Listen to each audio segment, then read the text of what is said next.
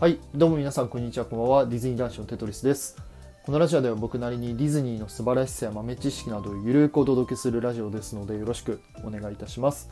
もしよろしかったら、いいねやフォローのほどよろしくお願いいたします。はい、ということで、えー本日はですね、えー雑談会ということで、えーディズニーの長編アニメーションの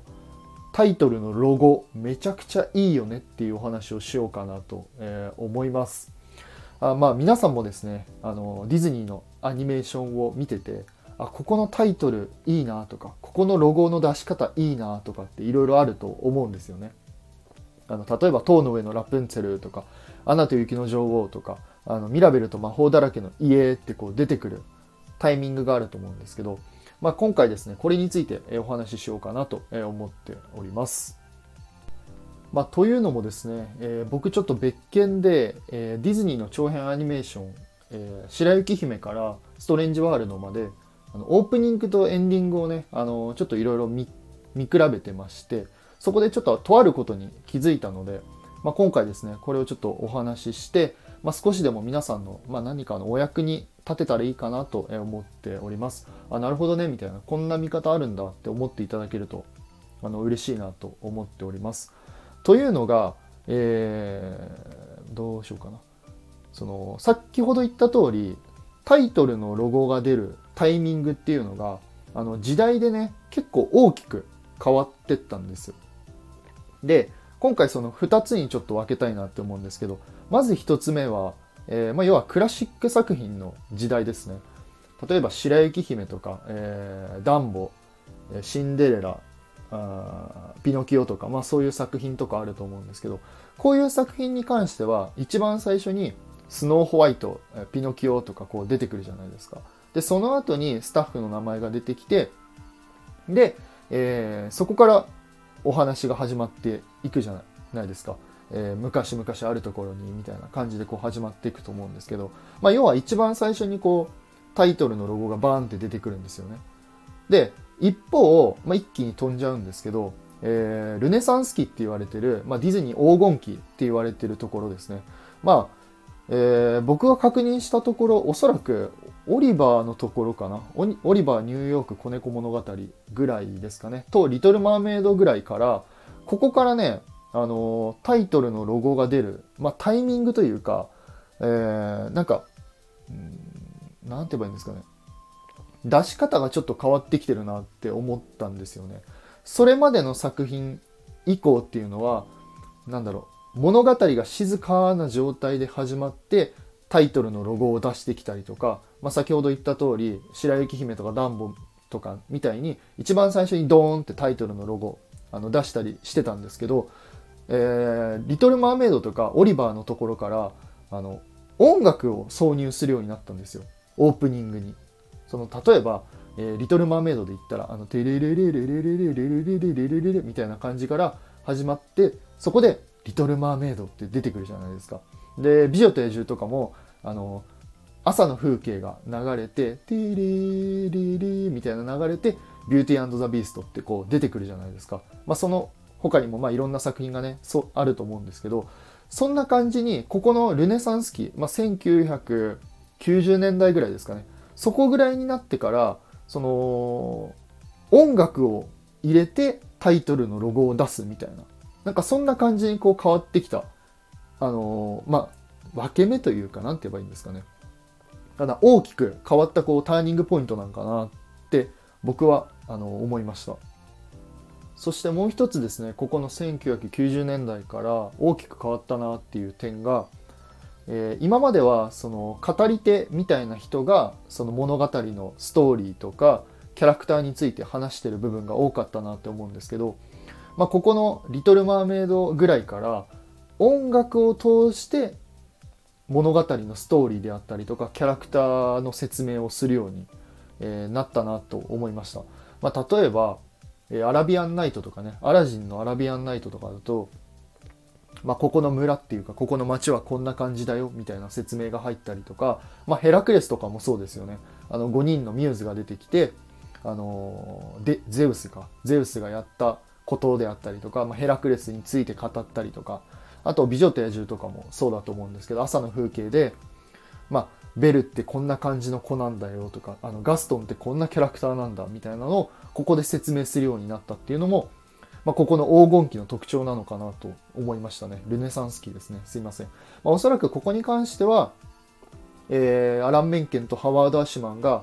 介入してきて、えー、まあディズニー作品がもうかなりやっぱ大きく変わったまあ本当にもう重要な部分重要な時期というか、まあ、ここは本当にこの2人のおかげで、まあ、こんな作品にあのなったんだなと思いました。まあこれが結局今のディズニー作品にもちょっとずっと受け継がれてる部分なのかなと僕は思ってます。すいません。ちょっとね、あの、分かりにくい部分もあったかなあったかもしれないんですけど、まあそんな感じでね、あの、タイトルのロゴの出すタイミングであったりとか、あの、オープニングとかのその違いっていうのは、時代によってこう結構いろいろ変化してる部分がたくさんあるなと思ったので、まあ、ぜひ頭の片隅にでもあの入れていただけると嬉しいなと思っております。まあ、ということで、あのちょっとここからねあの僕のおすすめのあのオープニングについてお話ししたいなと 思うんですけど改めてねちょっと見ててとんでもないなと思ったオープニングがいくつかあったので、まあ、これを最後にちょっとお話しさせてください。でまず1つ目なんですけどえー、ビアンカの大冒険ゴールデンイーグルを救えこれですね。これねめちゃくちゃいいんですよ。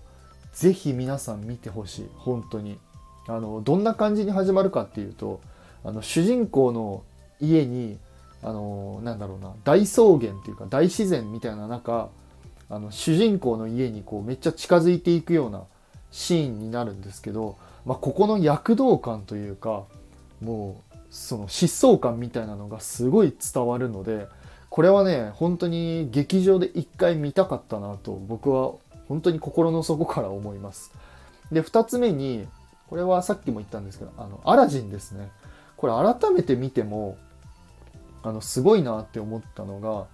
そのアラビアンナイトのね音楽が流れてあのここの街はこんな感じだよって言った後にこの魅惑のアラビアナイトって言った後にバーンってあの宮殿ですかね。宮殿がこう出て出るシーンはもう本当に圧巻だなと思います。でその後にこの街をこう駆けに駆け抜けていくようなあのシーンに変わるんですけどアニメーションかな？アニメーションに変わるんですけどまあここも本当にクオリティ高くて本当いつ見てもすごいなと思いました。で最後に3つ目には、まあ、これはやっぱ僕外せないなと思ったのがやっぱノートルダムの鐘のオープニングは本当にシンプルだけどすごい重みのあるオープニングだなと僕は思いますね。まあ、一番最初こう鐘の音というかあの賛美歌みたいな音楽が流れてその後に雲の上にあるノートルダム寺院が映るんですけどまあこれがねやっぱほんといつ見ても鳥肌な鳥肌ものですね本当にうんまあこれに関してはその作画とやっぱアラン・メンケンの曲っていうのがもう非常にマッチしてるなと思ったので、まあ、ぜひちょっとこの3つの作品のオープニングはぜひ皆さんちょっと見ていただきたいなと思います。まあ、もちろんね、その他にもね、めちゃめちゃいいオープニングたくさんあるんですよ。美女と野獣もめっちゃ好きだし、リトル・マーメイドもめっちゃ好きだし、ラマになった王様のね、オープニングとかもめっちゃ好きなんですけど、